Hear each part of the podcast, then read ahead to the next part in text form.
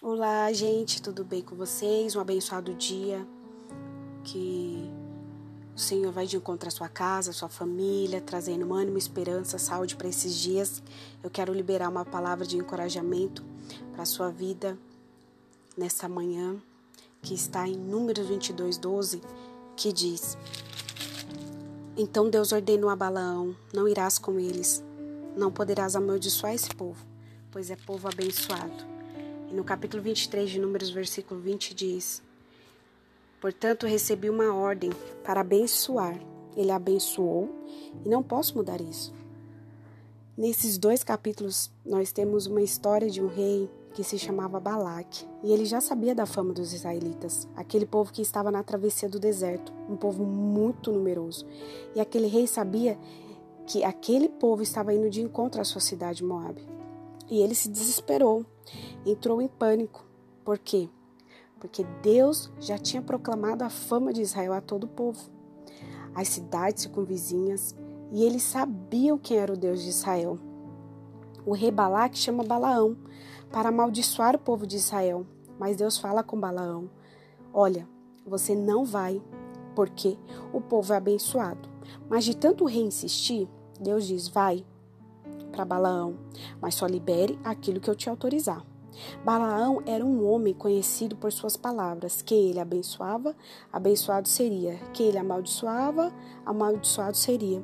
Então Balaão chega ao rei e fala: Ó, eu só vou falar aquilo que Deus me autorizar, porque foi a ordem de Deus para Balaão.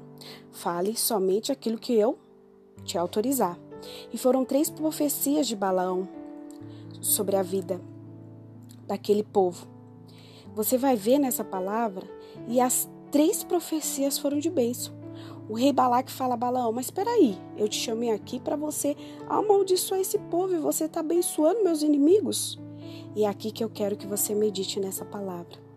O Senhor tem algo para falar ao teu coração no dia de hoje, assim como aquele povo de Israel. Pode os teus inimigos o inimigo das nossas almas, alguém tentar lançar palavras de maldição contra a minha a tua vida, mas não tem como alguém amaldiçoar aquele que Deus já abençoou. Olha só o que diz o versículo 23, capítulo 23, versículo 23 de Números. Não há feitiçaria que tenha poder contra Jacó, nem magia alguma contra Israel. De agora em diante se, pro, se proclamará de Jacó e de Israel, vê tudo quanto Deus tem realizado.